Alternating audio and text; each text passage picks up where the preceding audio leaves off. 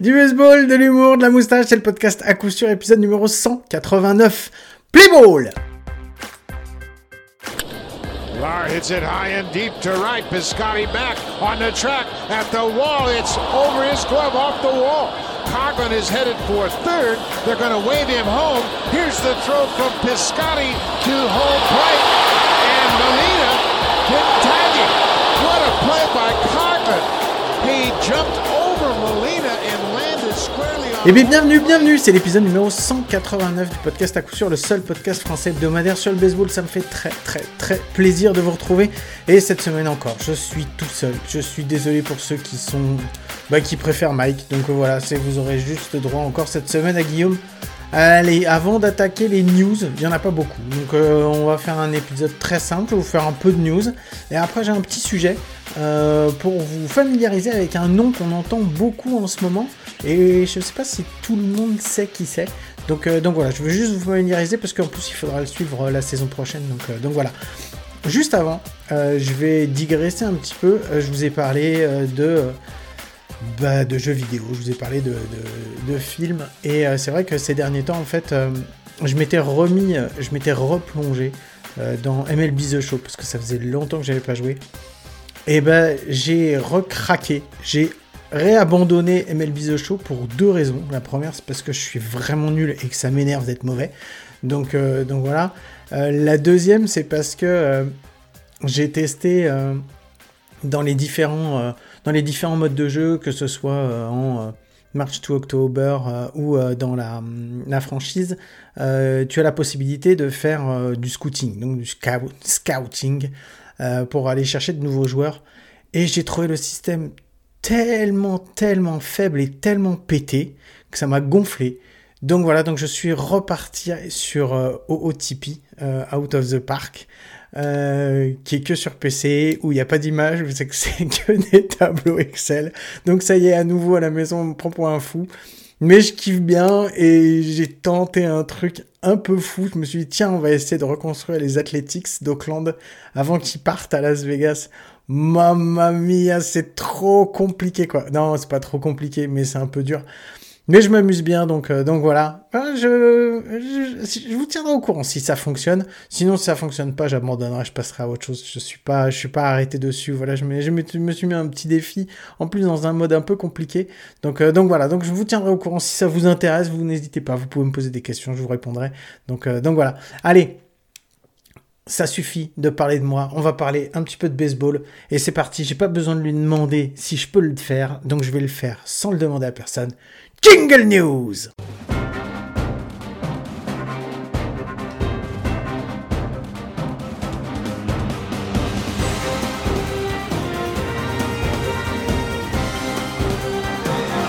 Bon allez, un jingle news, parce qu'on va parler de news.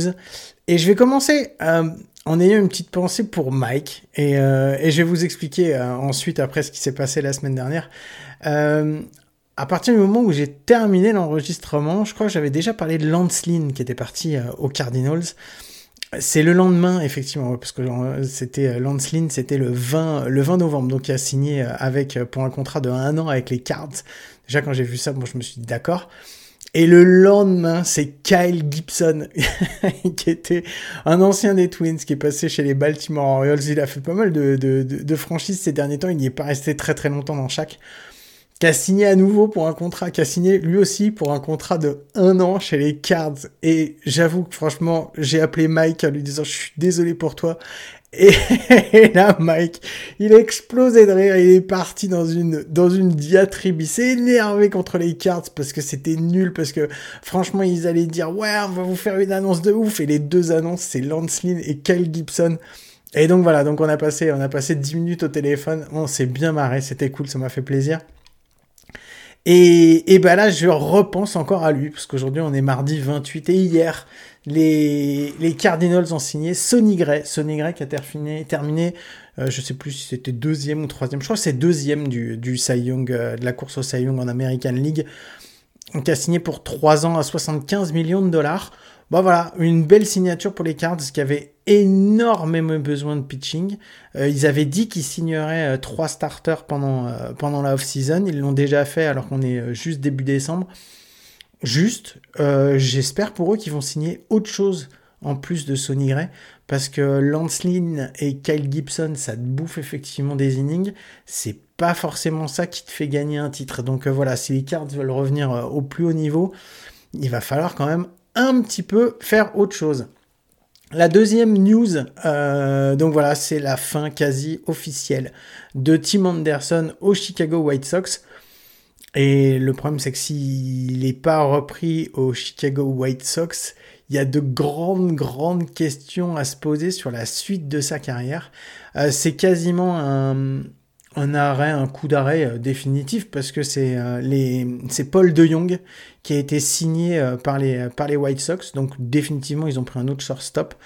Paul De Jong qui lui aussi a été qui avait fait une, une très bonne première année euh, et ensuite, après, ça a été plus compliqué pour lui. Euh, donc, quand il a été chez les Cards, il avait été tradé l'année dernière. Je me souviens plus dans quelle équipe, mais peu importe. C'est pas de ça dont je voulais parler. Euh, donc, Paul de Jong qui a été pris surtout pour son, son assise défensive, bien qu'au bâton ça soit pas la même chose. Tim Anderson, lui, avait pas déjà une assise défensive formidable. Il était un bon bâton, sauf que son bâton l'année dernière était le pire de la ligue, avec le deuxième pire, c'était un autre shortstop, cher lui aussi au cœur de Mike, c'est euh, Javi Baez. Donc voilà, donc c'est la fin sûrement de Tim Anderson. On sait pas trop. Javi Baez, j'ai entendu parler de lui. Peut-être, peut-être euh, qu'il pourrait euh, partir de Détroit. Je sais pas qui va vouloir le prendre. Donc voilà, j'ai entendu des, des, des, idées un peu folles, comme faire un échange entre Trevor Story euh, et Javi Baez. Donc Trevor Story qui irait aux Tigers et Javi Baez qui est aux Red Sox. Je pense que c'est de la folie. je pense que Trevor Story, même en étant blessé, même si ça se passe bien, il sera toujours meilleur que Javi Baez.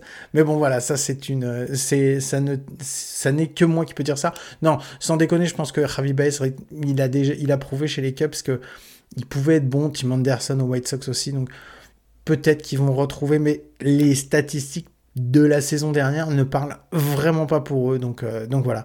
Un autre trade qui a eu lieu, euh, c'est Eugenio Suarez qui, bah, qui a été tradé et qui va aller partir au, Seattle Mariners. Euh, donc voilà. On, va, on, va, voir ce que ça va donner. un autre pitcher qui a été signé, puisqu'on parlait de, de Détroit, c'est Kenta Maeda, qui, a été, qui a passé trois saisons, je crois, chez les Twins, euh, dont une saison et demie blessée. Donc, euh, donc voilà, Kenta Maeda qui va aller à Détroit. Détroit qui avait vraiment besoin d'un pitching et surtout d'un ancien qui puisse tenir un petit peu euh, la rotation, qui puisse asseoir peut-être. bah, parce que c'était surtout des jeunes pitchers, qu'ils en ont perdu pas mal, que ça lance pas très bien. Donc voilà, bah, Kenta Maeda qui va être là euh, pour essayer de tenir la baraque et puis, euh, surtout, je pense, peut-être apporter quelque chose d'intéressant euh, au niveau du vestiaire. Donc on verra bien. Un autre qui va rester pour amener un peu de liant dans un vestiaire parce qu'il a eu une saison où on le pensait tous cramer et bah, il a fait mentir la saison dernière, c'est Jason Hayward qui va rester, qui a signé un contrat d'une année supplémentaire aux Dodgers. Il a signé hier. Voilà, une. Euh, bah écoute, moi j'aime bien Jason Hayward, euh, je le trouve sympa, il n'y a pas de souci à ce niveau-là. Et, euh, et, voilà, je pense que je, je suis pas sûr qu'il ait la même production qu'il a eu qu'il a eu l'année dernière, mais bon, on verra. On n'est jamais à l'abri d'une surprise, donc donc voilà. Un autre move dont il faut dont il faut parler, c'est Mike Schilt parce que je parlais des cartes, donc Mike Schilt, l'ancien, coach des cartes justement, qui euh, a été embauché par les Padres pour devenir le nouveau manager des Padres. Euh, voilà, Mike Schilt qui n'a pas brillé non plus par sa façon de gérer euh, les cards et qui va se retrouver avec un vestiaire peut-être un peu compliqué à un clubhouse, peut-être un petit peu compliqué à gérer en arrivant au San Diego Padres. Je ne sais pas ce que ça va donner. Moi, de toute façon, je j'ai pas beaucoup d'espoir pour les Padres. Je pense que c'est pareil avec les, problèmes qu'ils ont pu avoir. Euh, je sais pas trop ce que ça va donner. Ils ont perdu en plus euh, bah, leur, euh, leur propriétaire, enfin un de leurs propriétaires, puisque c'est un consortium. C'est le consortium Montbalier Group qui est propriétaire, mais ils ont perdu un des, un des trois à la tête du consortium, qui est Peter Seidler. Peter Seidler qui a fait partie de, bah, qui, a, qui, a, enclenché le truc pour, pour, pour racheter, pour devenir propriétaire en 2008 des, c'est non en 2012, en 2012 des, des San Diego Padres. Euh, il a quand même fait passer les San Diego Padres, qui était en 2011 la le 30e payroll de la MLB, 29e payroll toujours en 2019. Et depuis 2019, ça a augmenté petit à petit, petit à petit, pour arriver 3e, 3e payroll en 2023, derrière uniquement les New York Mets et les New York Yankees. Donc, c'est dire, hein, quand tu es 3e derrière les deux, euh, les deux de The Big Apple, c'est quand même pas mal. Euh, le payroll qui va baisser. Je pense que là, apparemment, ils sont annoncés que huitième de toute la ligue. Je me demande si ça va pas baisser encore. Euh, parce que pour le moment, il y a encore euh, Soto qui est, qui est censé être, être dans, le, dans le payroll. On sait pas trop pour, pour Soto. Il y a des. C'est pour ça que je ne vais pas en parler. Je vais pas parler de Soto, je vais pas parler d'Otani, je vais pas parler de, du reste, parce qu'en fait, depuis la semaine dernière, en vrai, il s'est quasiment rien passé, quoi. On est dans les euh, winter meetings avec euh, les honneurs qui se rencontrent les uns les autres, qui discutent, qui palabrent et tout, machin. Et il s'est pas passé grand chose, franchement, à part les, les moves dont, dont, je viens de vous parler. On peut pas dire que ça a été euh, vraiment, vraiment formidable. Donc, donc, bah voilà, bah écoute, on va, on va mettre, on va mettre ça de côté, on va laisser ça on va laisser ça pour les news parce que franchement ça sert à rien que je m'éternise dessus et que je vous fasse du blabla juste pour vous faire du blabla. Donc, euh, donc voilà. Et je vais passer sur la deuxième, la deuxième partie. Euh, je vais vous parler de Yoshinobu Yamamoto. Allez, qui c'est Yoshinobu Yamamoto?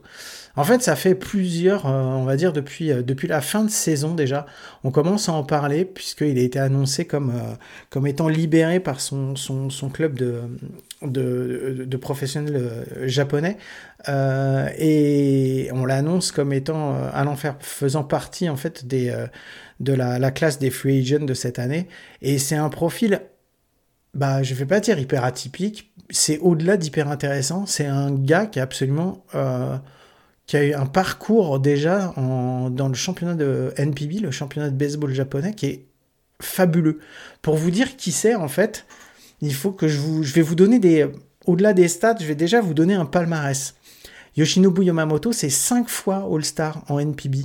Depuis 2017 qu'il est rentré dans la ligue, euh, dans la ligue japonaise, il y a que deux fois où il n'a pas été All-Star, c'est en 2017 et en 2020. Sinon tout le reste, il a été euh, All-Star à chaque fois.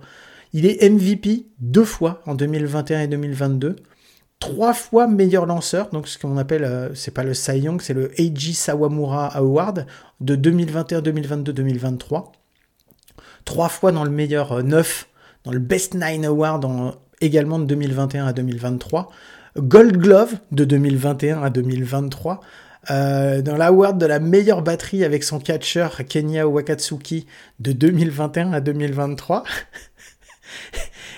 et, il a trois triple crowns d'affilée entre 2021 et 2023. Alors, si vous suivez un petit peu ce que je dis, vous pouvez voir que de 2021 à 2023, il a quand même eu trois saisons absolument énormes, énormes la Triple Crown, parce que je vais m'arrêter juste un petit peu pour ceux qui ne savent pas, la pitching euh, Triple Crown, c'est un pitcher qui est, euh, qui est leader de la ligue euh, en win, en victoire, en, strike, en nombre de strikeouts et en ERA. Donc lui, il l'a fait trois fois de suite, 2021, 2022, 2023. C'est le seul pitcher dans l'histoire du baseball professionnel. Toute, toute fédération, toute ligue confondue, qui a gagné trois fois d'affilée la Triple Crown. Euh, de 2020, donc de 2021 à 2023. C'est quand j'ai lu ça, je fais non mais on parle pas juste trois va être le seul dans la ligue japonaise ou d'être le seul asiatique ou dans la ligue euh, Pacifique. Non, non, on parle de trois le seul dans toute l'histoire des professionnels. Il est champion euh, quatre fois Pacific League Era Champion de, en 2019, évidemment de 2021 à 2023, euh, quatre fois leader des strikeouts de 2020 à 2023, euh, trois fois leader des champions des, en win de 2021 à 2023. il est, on va dire, MVP du All-Star Game en 2021 et il a lancé deux no-hitters il en a lancé le premier le 18 juin 2022, le deuxième, le deuxième le 9 septembre 2023, et il est devenu le premier pitcher dans l'histoire de la NPB, cette fois-ci, a lancé deux no-hitters dans deux années consécutives. Voilà. on rajoute un petit peu en dehors de sa carrière dans le club, on rajoute une petite médaille d'or aux Jeux Olympiques de 2020 bah, au Japon.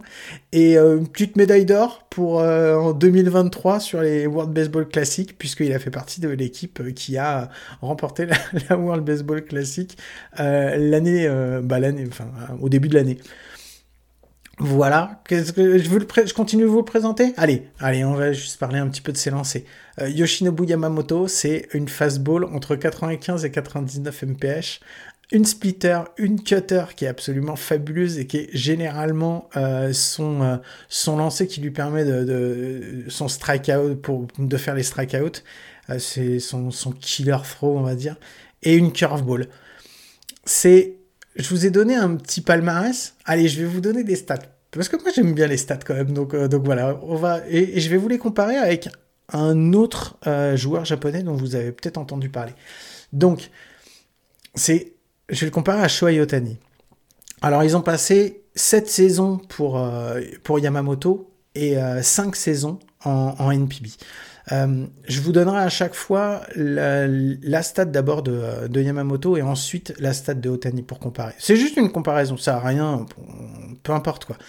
Euh, donc c'est une ERA de 1,82 pour euh, Yamamoto contre 2,52 pour euh, Otani, 897 inning pitch contre 543, 922 K contre 624, euh, une whip, donc walk hit by inning pitched, c'est le nombre de c'est le, le, nombre de, de, joueurs à laquelle tu vas donner un bébé ou en, enfin c'est leur rapport par inning du, nombre de joueurs que tu vas soit faire avancer sur un walk ou sur un, ou sur un, hit.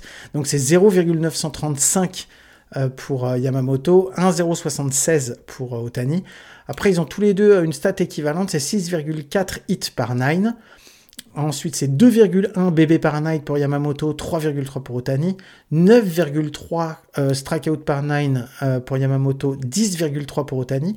Et c'est un rapport KBB, donc le nombre de K par rapport au nombre de BB que tu fais, euh, de 4,48 pour Yamamoto, 3,26 pour Otani. Donc, on va dire que c'est des stats qui sont bien meilleures, bah, même si celles d'Otani sont déjà excellentes, hein, je suis pas en train de dire que Otani c'est une pipe, loin de moi cette idée, mais les stats de Yamamoto sont exceptionnelles. Alors, exceptionnelles.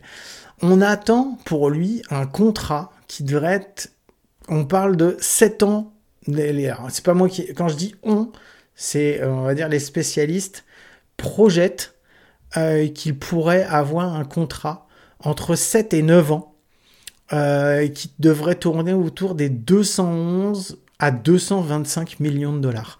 Euh, ce serait du jamais vu et ce serait sûrement euh, le plus grand, le plus gros contrat signé par un, bah, par un, par un rookie, on va dire, pour, pour pouvoir, pour pouvoir avoir un rookie dans ton équipe, quoi, peu importe qu'il soit. alors on sait que quand, quand c'est des Américains ou ou, des joueurs qui sont passés bah, par les, euh, par les républiques, enfin, Amérique du Sud et Caraïbes, euh, vont passer par une, forme de recrutement qui va être un petit peu différente. Donc, ils vont rentrer, il va y avoir l'International Free Agency.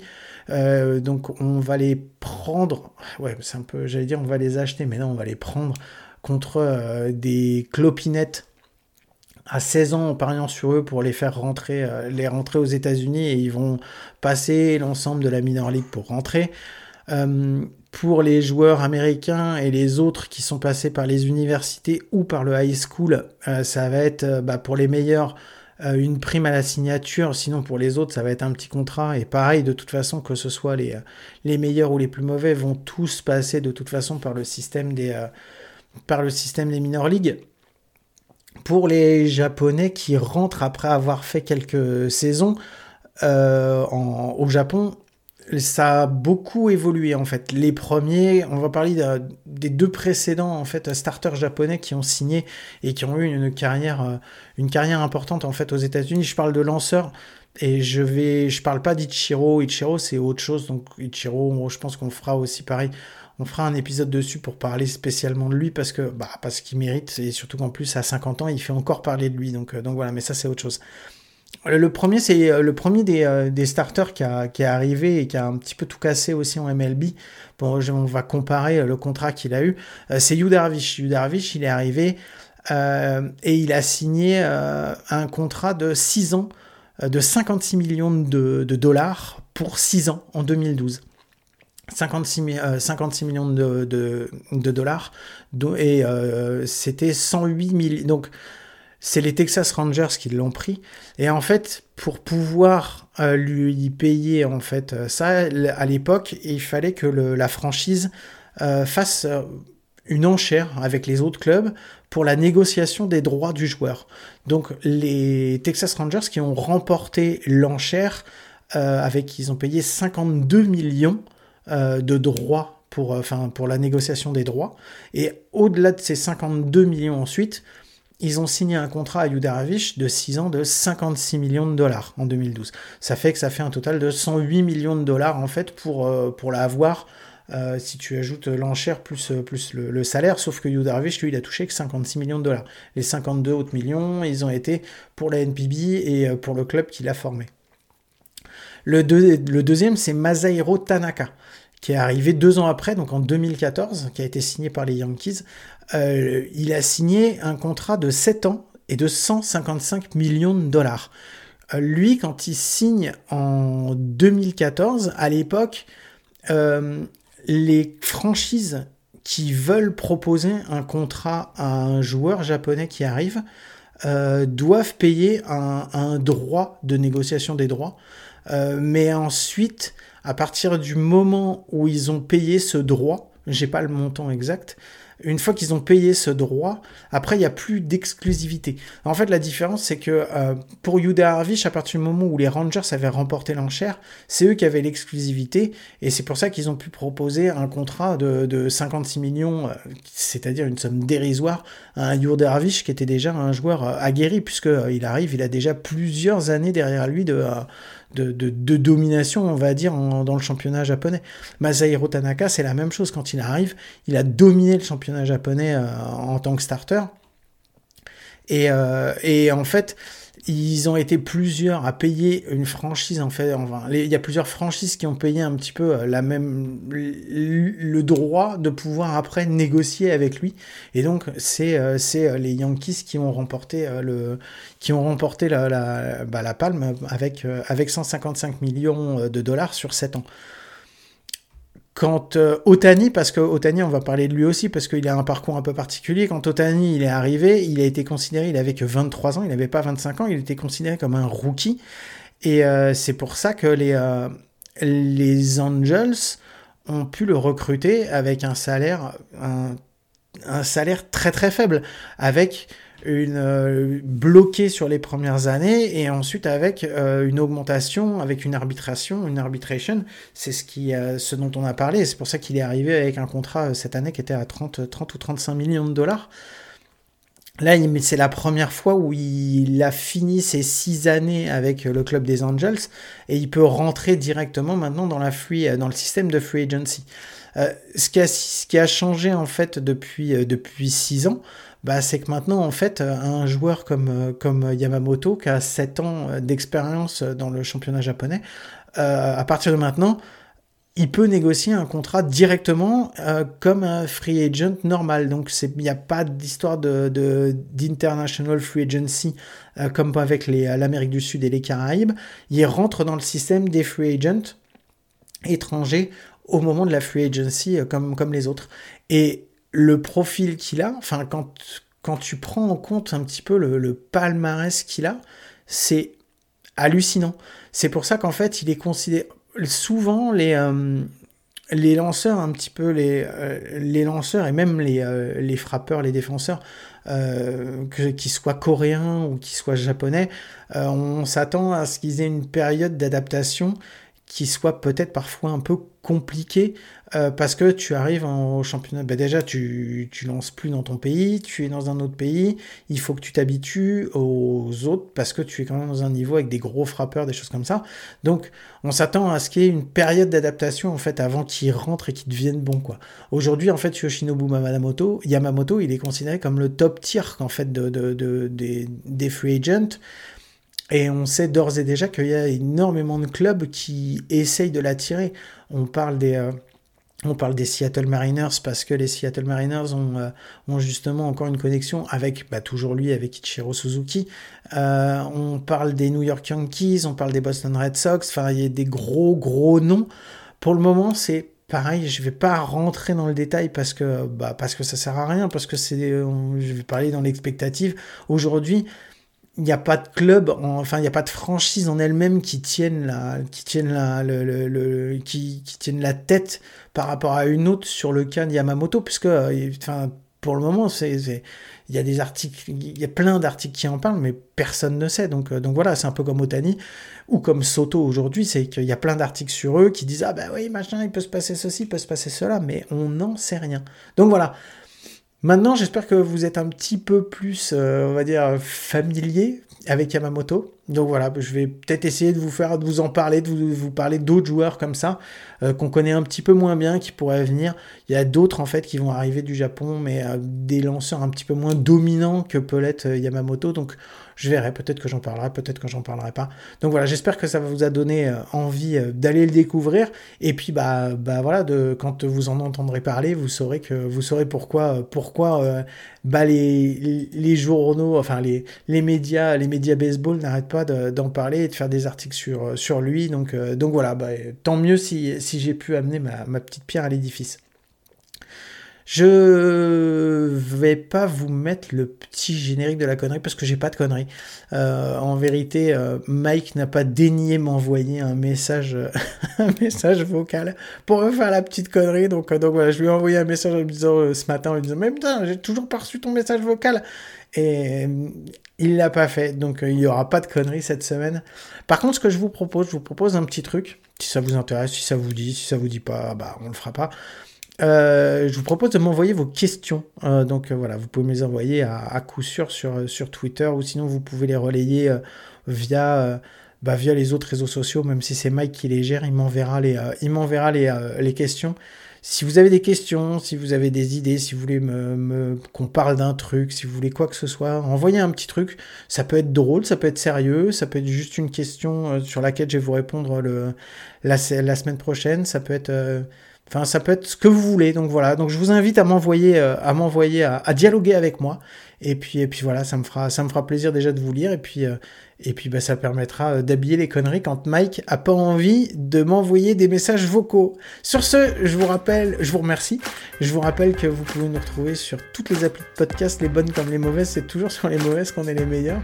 Et bah, moi, je vous assure qu'à coup sûr, je serai là la semaine prochaine. Voilà, pour le reste, je n'en sais rien. Sur ce, je vous fais des gros gros bisous. Je vous souhaite de passer une bonne semaine et je vous dis à très vite. Ciao. That ball hit deep in the left center field. Wise back, back. Makes the catch. What a play. Wade Wise makes the catch. What a play by Wise. Mercy. A great catch. By Dwayne Wise.